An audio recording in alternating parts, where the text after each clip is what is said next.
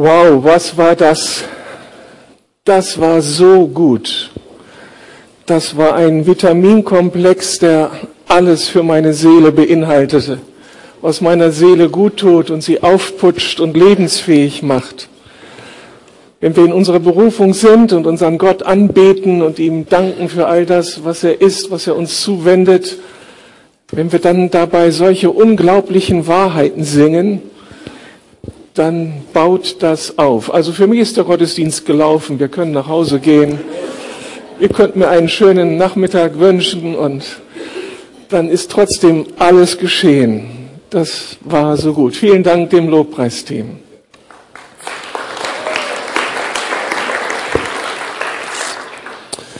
Gnade sei mit euch und Friede von Gott, unserem Vater und von unserem Herrn Jesus Christus.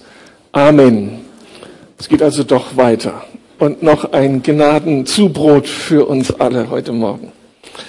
Ob wir es glauben oder nicht, Weihnachten steht vor der Tür. In den Kaufhäusern ist es unübersehbar. Die Kinder fangen an, Wunschzettel zu schreiben, wenn sie nicht schon längst geschrieben sind. Und in den Straßen finden sich immer mehr Menschen und wir beobachten sie, wie sie mit schwer gepackten Einkaufstüten nach Hause eilen. Wie jedes Jahr wollen wir uns als Ehepaar eigentlich nichts mehr zu Weihnachten schenken.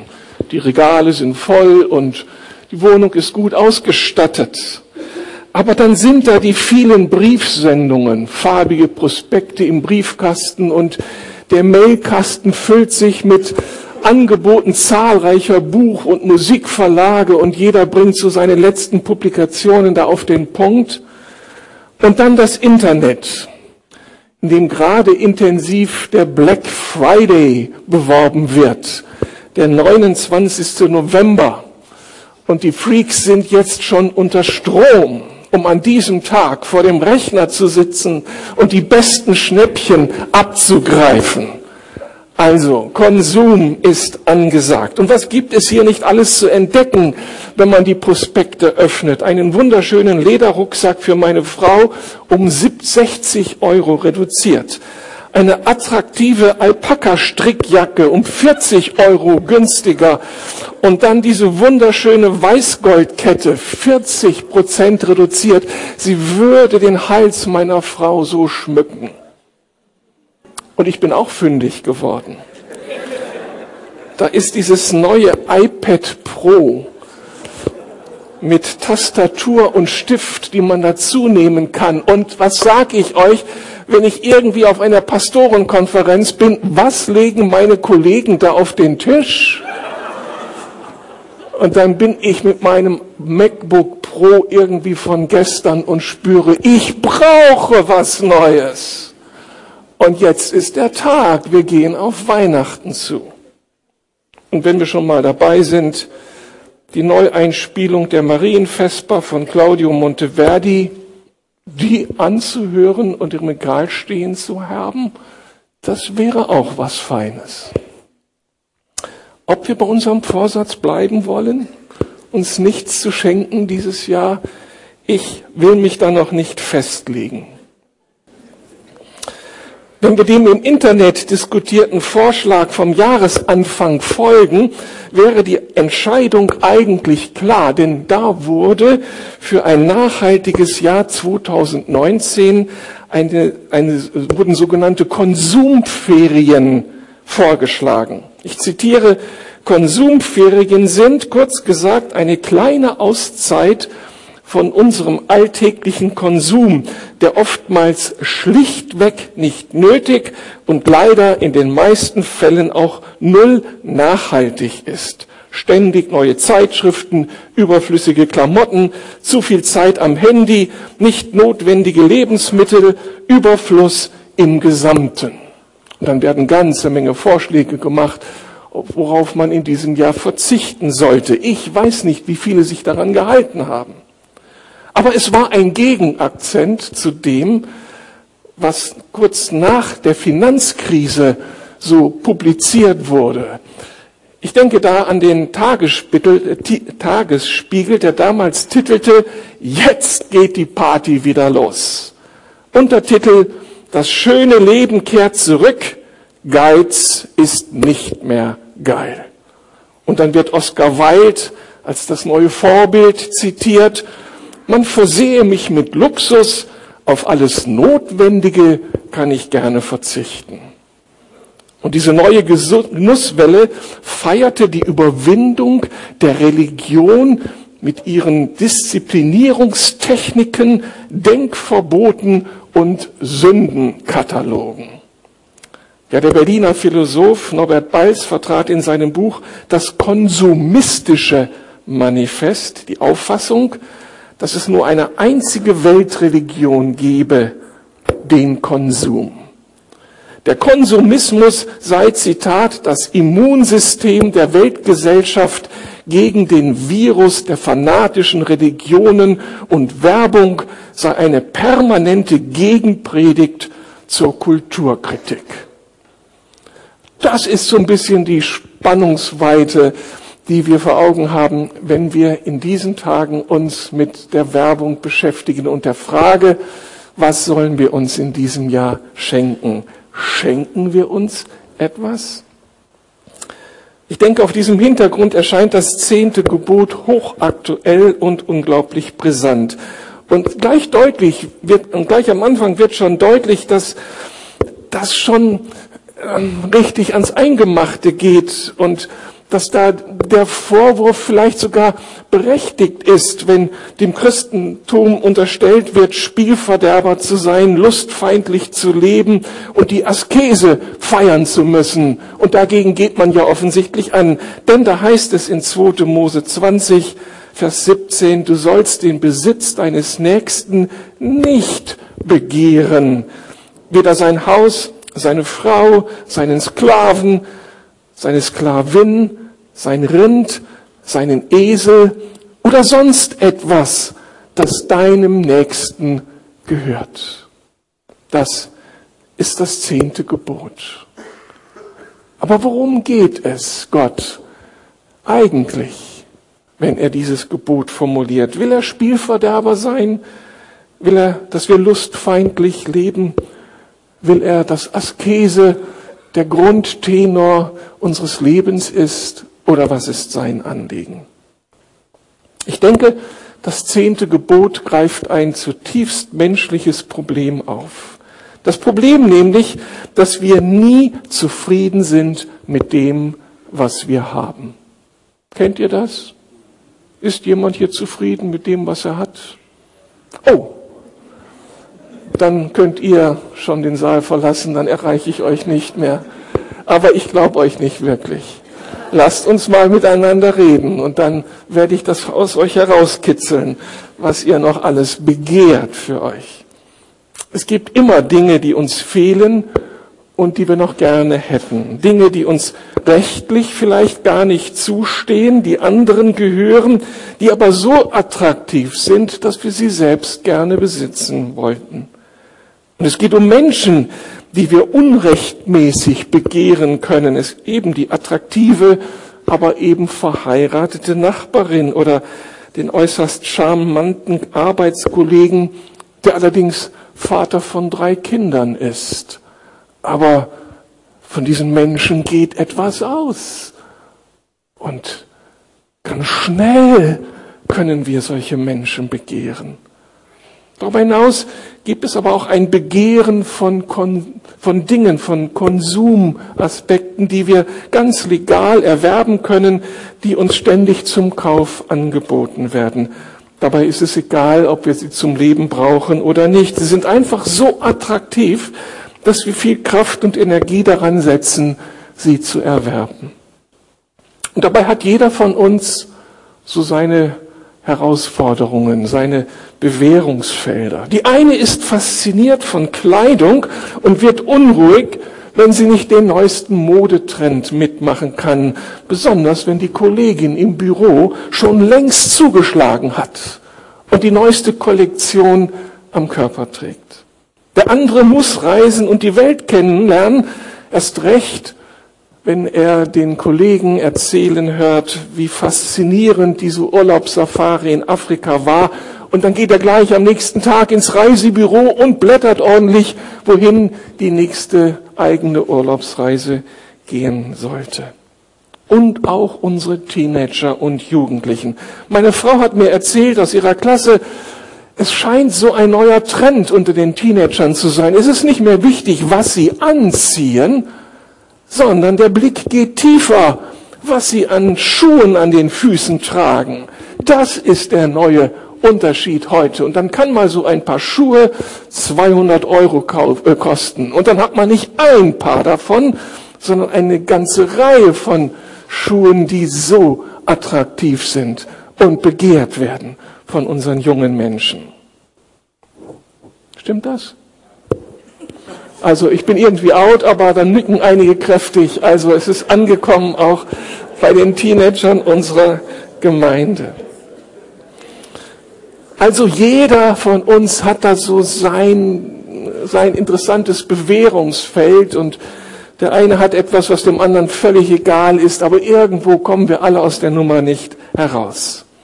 Das Problem der Begierde entzündet sich dabei, wenn wir unseren Text ernst nehmen können, schnell an den Unterschieden, die wir im Vergleich zu unseren Mitmenschen wahrnehmen und besonders natürlich im Vergleich zu denen, die uns sehr nahe stehen. Der andere hat viel, ich habe weniger. Der andere stellt echt was dar in der Öffentlichkeit, ich bin nur eine kleine Nummer. Der andere ist glücklich verheiratet oder die andere, aber ich bin immer noch Single. Und der andere ist das Universaltalent und ich fühle mich nur so mittelmäßig begabt. Und dann geht da etwas in uns ab. Ehe wir uns versehen, wächst da ein gefräßiges, vierköpfiges Ungeheuer in uns heran. Der eine Kopf heißt Schmerz, der zweite Neid, der dritte Eifersucht und der vierte Kopf ist dann die Begierde. Irgendwie will ich das jetzt auch.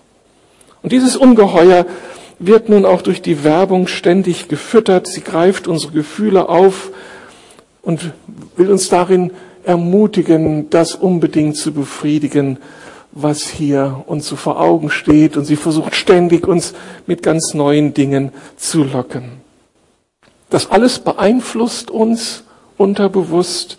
Wir werden ständig manipuliert und ständig wird die Begierde in uns gereizt. Dabei ist dieses gefräßige, vierköpfige Ungeheuer sowas von zerstörerisch. Es zerstört die eigene Seele. Es frisst unser Inneres auf. Es schürt Unzufriedenheit, produziert Unruhe, es führt zu Unfreiheit, es schürt Maßlosigkeit. Ja, es kann kriminelle Energien freisetzen ungezügelte Begierde, sie zerstört uns. Und sie zerstört unsere Beziehungen, Freundschaften, Kollegenkreise, Ehen und Familien, ja ganze Gemeinden.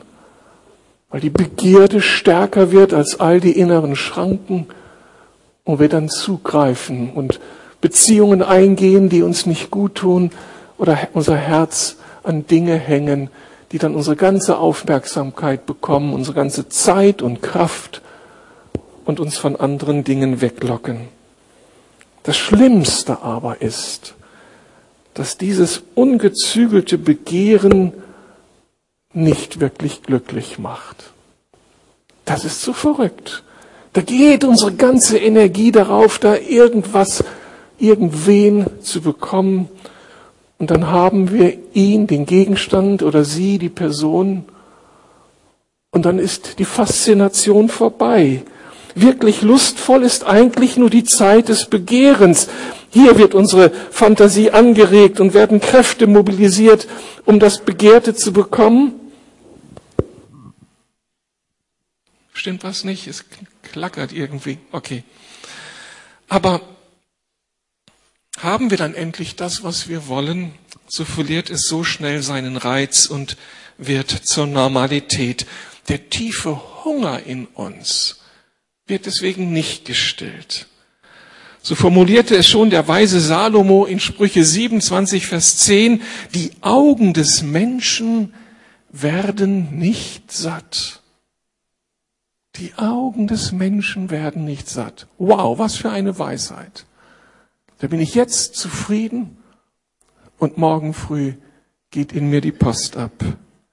Und die Fürstin Eleonore von Reuss kommt in ihrem bekannten Choral zu der ernüchternden Wahrheit, die Menschen suchen, was sie nicht finden, in Liebe und Ehre und Glück. Und sie kommen belastet mit Sünden und unbefriedigt zurück.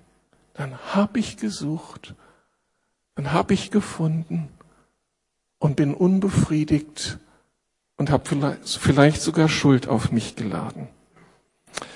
Das ist so der Problemhorizont, den dieses Gebot aufmacht. Und ich bin so froh, dass die Bibel hier so schonungslos ist und die Dinge anspricht.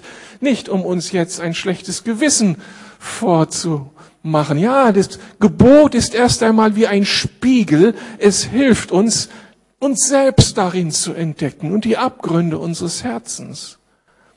Aber dann will die Bibel, dann will das Gebot Gottes mehr sein. Es will dann wie eine Regel sein, ein Prinzip sein, das uns herausführt aus der Enge und in die Freiheit führt. Und das Gebot will dann wie ein Riegel sein, der die Tür zumacht zu den Dingen, die uns nicht gut tun, die uns in den Abgrund reißen, die nicht Leben fördern, sondern Leben einschränken. Und darum ist für mich dieses Gebot, du sollst nicht begehren, wiederum Ausdruck der Fürsorge Gottes.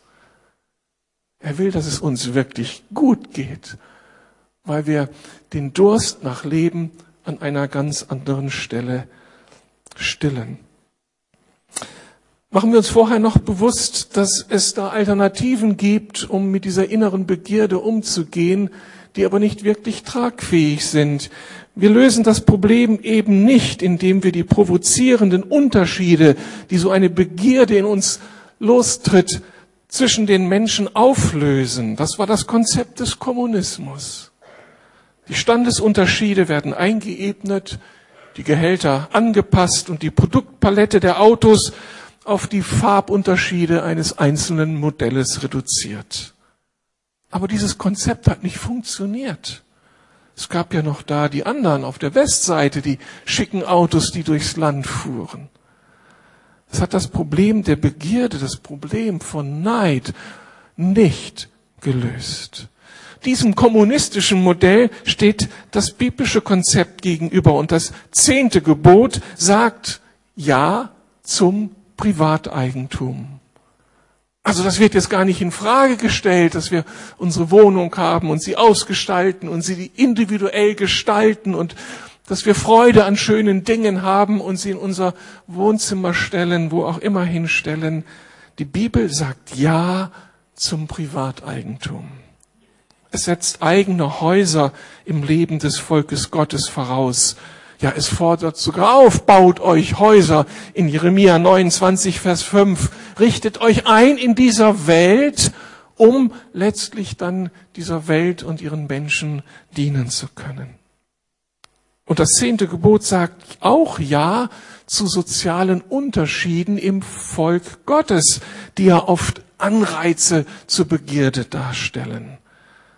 Wenn wir einander anschauen und sehen, dass die Schwester, der Bruder mehr hat als wir selbst, kann das Begierde bedeuten. Und das Konzept ist jetzt nicht, dass wir diese Unterschiede in der Gemeinde nivellieren, sondern sie werden auch in der Gemeinde zu finden sein und Gott wird uns, will uns helfen, dass wir lernen, mit diesen Unterschieden umzugehen und in diesen, und mit diesen Unterschieden zu leben und trotzdem zufrieden zu sein. Die Unterschiede werden nicht abgeschafft und darum sitzt auch in der Gemeinde reich und arm nebeneinander.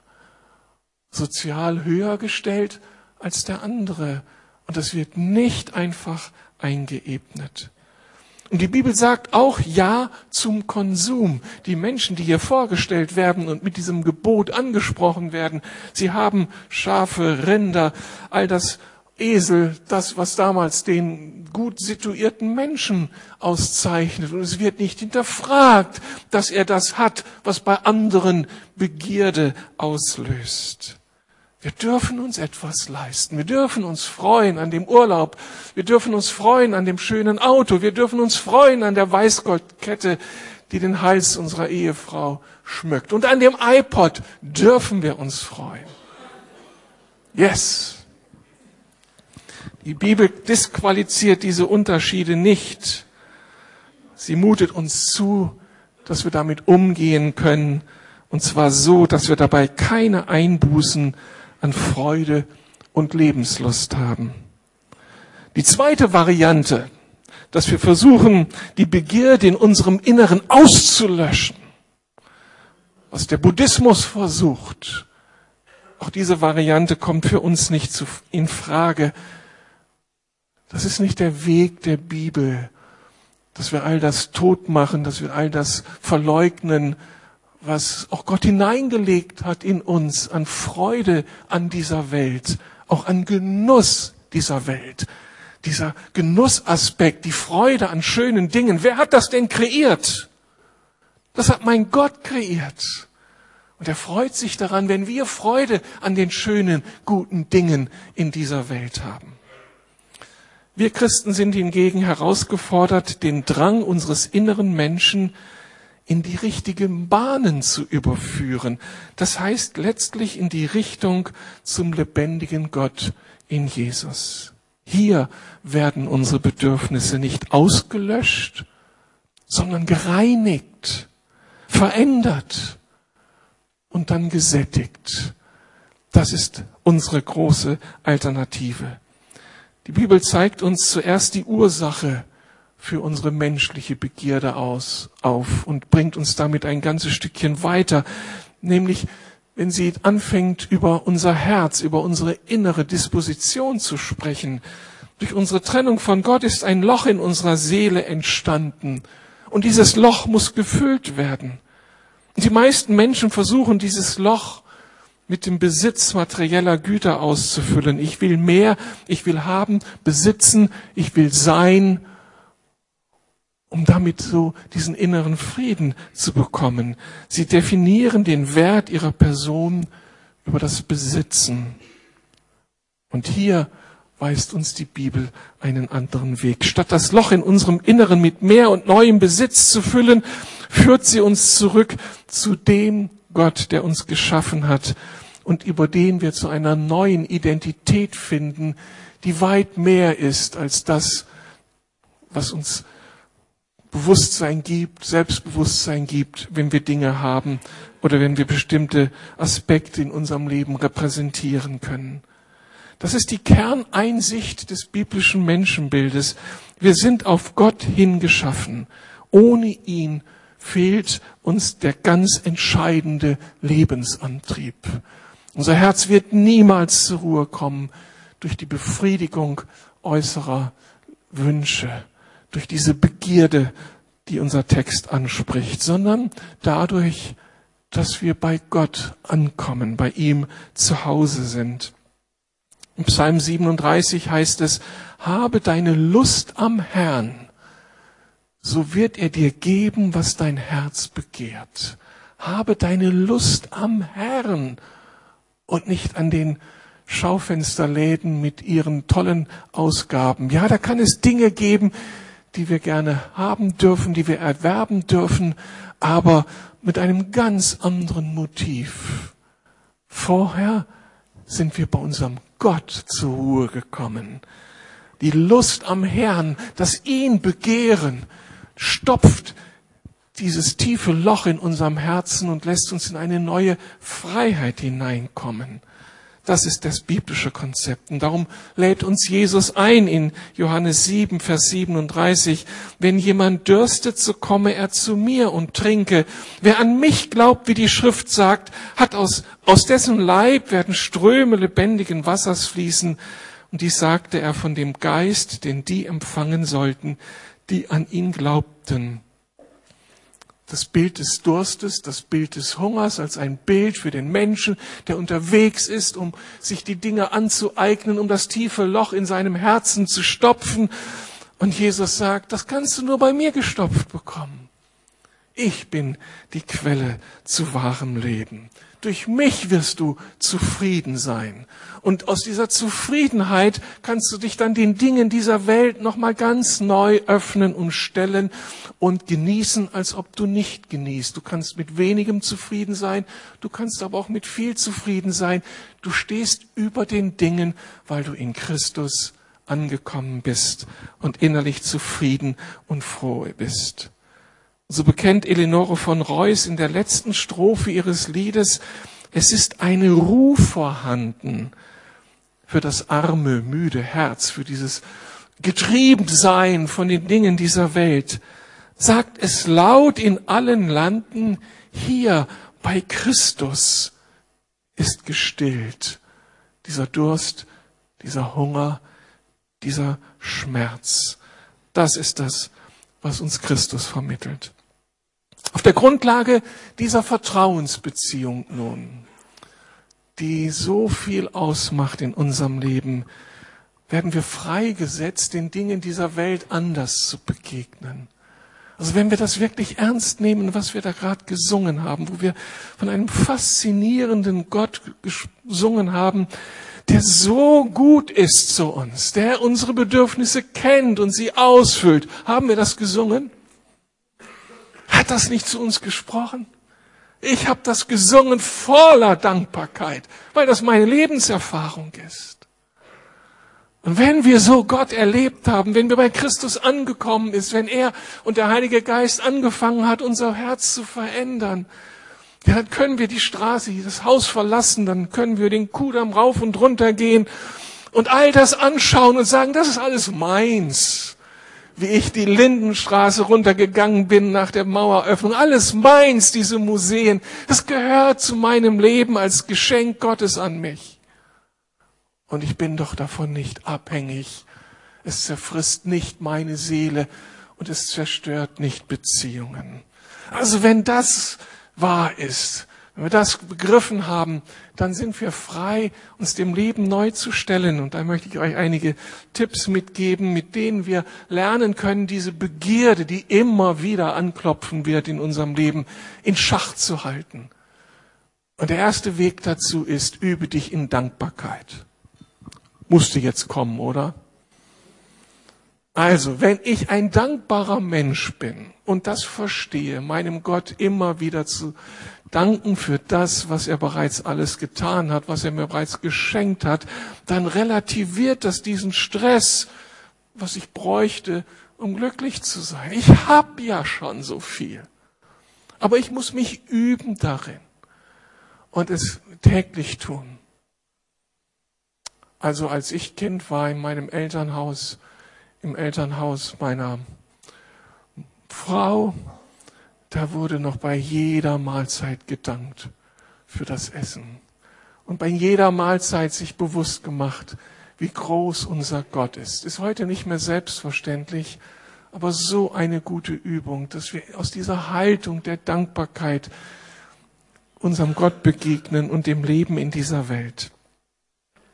Ein zweiter Schritt, in Sprüche 25, Vers 18 steht ein heißer Satz, setze deinem Geist Schranken, wenn man es wörtlich übersetzt. Eine aufgebrochene Stadt ohne Mauer, so ist ein Mann ohne Selbstbeherrschung, heißt es in manchen Übersetzungen. Aber wir können auch übersetzen, setz deinem Geist Schranken, damit du nicht eine aufgebrochene Stadt ohne Mauern bist, in die jeder hineindrängen kann und seinen Mist bei dir ablagern kann, also dazu müssen wir uns Schranken setzen, also kontrollieren, wer auf uns Einfluss haben darf, wer die Dinge uns anbieten darf und wem wir zuhören, wen wir anschauen wollen. Das bedeutet, dass wir auf unsere Tagträume aufpassen. Das bedeutet, dass wir unseren Medienkonsum kontrollieren. Also wir haben 15 Jahre hier in diesem Haus gelebt und wo sind wir einkaufen gegangen? Natürlich am Kudamm. Und irgendwann habe ich festgestellt, das Betreten des KDWs tut mir nicht gut. Aber dann bin ich immer unzufrieden. Wenn ich dann an meine Kleidung denke und gehe da durch die Herrenabteilung, die Anzüge, die ich da hängen sehe, die Hemden, die mir da angeboten werden, dann weiß ich, ich lebe sehr billig. Und es gäbe so viel Attraktiveres. Und dann muss ich mich losreißen, denn ich schaue auf das Preisschild und weiß, no chance. Und dann hoffe ich auf den Ausverkauf, auf das Schnäppchen, dann doch diesen Anzug zu bekommen. All das hat mein Herz unruhig gemacht. Und irgendwann habe ich entschieden, ich muss mir das nicht antun. Ich habe die anderen Geschäftshäuser, wo ich einkaufen gehe, die auf mich zugeschnitten sind. Da werde ich dann nicht unzufrieden, da schlage ich dann zu und kann auch gut leben. Oder sieht doch auch gut aus hier. Nicht im KDW gekauft.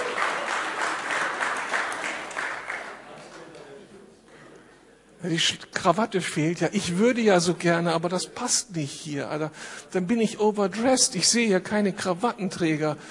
Also, also, einen sehe ich noch, aber ich brauche drei Krawattenträger, um wieder eine Krawatte hier vorne zu tragen.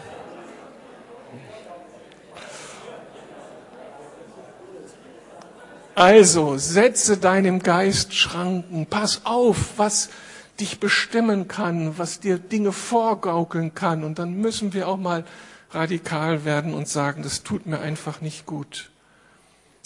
Oder ein dritter Aspekt, schließe einen Bund mit deinen Augen, sagt Hiob. Schließe, ich schließe einen Bund mit meinen Augen, weil ich hier nicht in die Falle gehen möchte, die attraktive Nachbarin zu sehen, sie zu begehren, mich auf sie einzulassen und am Ende meine Ehe aufs Spiel zu setzen. Ganz wichtiger Punkt. Als verheirateter Ehemann kann ich es mir nicht leisten, mit einer anderen Frau zu flirten und sei sie noch so attraktiv, gerade wenn sie attraktiv ist. Muss ich mir das verbieten? Und das heißt für uns Pastoren, dass wir uns auch schützen müssen. Eine Grundregel heißt, sei nicht mit einer Frau in einem Zimmer, in einem privaten Kontext alleine um dich zu schützen, weil wir die Begierde unseres Herzens kennen. Und dann habe ich gerade Stress mit meiner Frau und da ist diese faszinierende Frau, die mir hier gegenüber sitzt und die voller Komplimente ist und wo ich auf einmal so viel Wärme spüre und so viel Verstehen und zu Hause werde ich im Augenblick nicht verstanden. Und schon bin ich dabei, eine Grenze zu überschreiten. Und das kann meinen Dienst zerstören, von heute auf morgen, mich rauskicken oder aber meine Beziehung so zerstören, dass wir auseinandergehen. Das sind die realen Hintergründe. Und darum der Hinweis von Hiob, schließe einen Bund mit deinen Augen, begib dich nicht in diese Gefahr hinein. Nicht, weil Gott uns das nicht gönnt, sondern weil er uns schützen will, das Kostbare, was er uns anvertraut hat. Ein vierter Aspekt. Übe dich im großzügigen Geben. Also entwickle diese andere Haltung, nicht diesen Geiz, das Raffen wollen, das Haben wollen, das Begehren, sondern übe dich im großzügigen Geben. Gott hat uns beschenkt, er sorgt für uns, er will alles uns geben, was wir brauchen.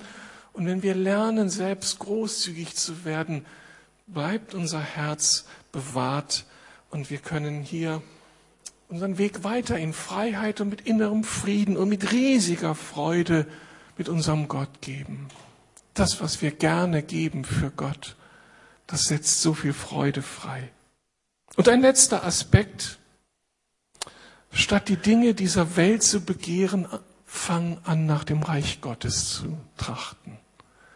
Das ist das, was Jesus uns ja so mitgibt. Trachte zuerst nach dem Reich Gottes. Begehre zuerst das Reich Gottes. Und wie geht's weiter? Alles andere wird euch zufallen. Es wird geschenkt werden. Gott wird dafür einstehen. Gestern hat ein weiser Mann im K5-Leitertraining gesagt, dass wir alle etwas brauchen, auf das wir uns freuen dürfen, jeden Tag. Und dass wir so leben, dass wir auch unseren Alltag so planen, dass es immer Dinge gibt, auf die wir uns freuen können. Die Beziehung hier, das Gespräch dort, vielleicht den freien Nachmittag hier, das Konzert, all das. Es gibt so viele Dinge, die uns gut tun und die uns helfen zum Aufblühen und zu einem zufriedenen Leben in dieser Welt. Ja, das, das dürfen wir, das dürfen wir einplanen, mitten in dem, was wir dann unterwegs auch für Gott tun. Aber trachtet zuerst nach dem Reich Gottes, nach seinen Zielen, nach dem, was ihm wichtig ist und alles andere wird euch zufallen. Paulus kann das an einer Stelle dann nochmal enger führen und sagt, seid begierig, er gebraucht wirklich dieses Wort, seid begierig, wonach? Prophetisch reden zu können. Also mit dieser Kraft des Heiligen Geistes erfüllt zu sein, die euch hilft, in Menschen Spuren zu hinterlassen, weil ihr von Gott hört und ihnen göttliche Weisheit weitergibt. Das ist also dieses ganze andere Begehren der himmlischen Güter und des himmlischen Lebens, das unser Leben reich macht. Ich finde, unser Gott ist unglaublich, großzügig und gut. Und ich hoffe, ihr hört heraus aus diesem Gebot, dass er uns schützen will, dass er einen Lebensraum absteckt, in dem wir ganz viel Freiheit und Freude erleben, Genuss und Zufriedenheit. Und das Großartige ist, dass er jetzt nicht sagt, und jetzt sieh zu, wie du damit fertig wirst, reiß dich zusammen, sondern dass er uns sagt, komm zu mir. Ich will deinen inneren Hunger stillen. Und ich schenke dir meinen Heiligen Geist, der auch der Geist der Disziplin ist, der auch der Geist des Verzichtens ist, dass ich auf Dinge verzichten kann, die mir jetzt so attraktiv erscheinen und ich tue es für Jesus um ein höheres Ziel willen und bin innerlich doch total satt, weil er es in meinem Leben bewirkt. Ist Gott gut? Wir feiern ihn für seine zehn Gebote. Worte des Lebens, Ausdruck der Großzügigkeit Gottes für ein Leben der Freiheit. Lasst uns aufstehen, ich möchte beten.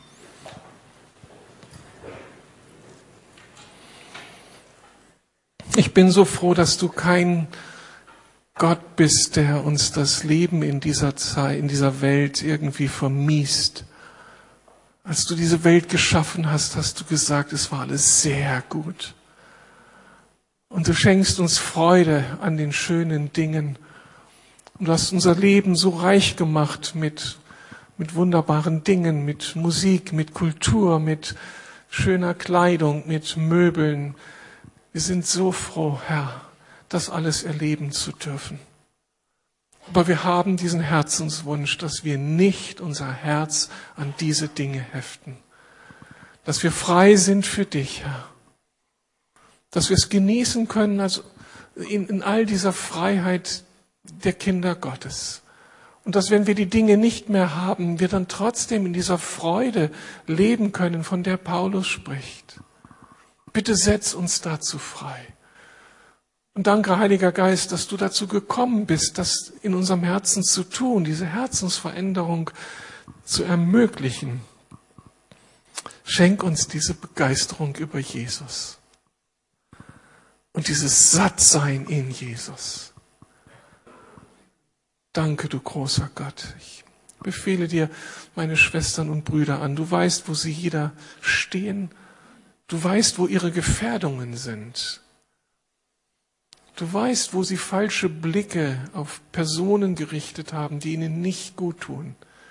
Dem Namen Jesu, ich bitte dich, dass sie hier freikommen und sich auf das besinnen, was Wahrheit ist bei dir, was deine Wege sind. Ich bitte dich für die Weihnachtszeit, dass du uns hilfst, angemessen mit all dem umzugehen. Und ich bitte dich um eine innere Großzügigkeit und Freiheit, uns in dein Reich und in andere Menschen zu investieren. Und das aus Freude über dir. Danke, du großer Gott. Segen für meine Schwestern und Brüder. Amen.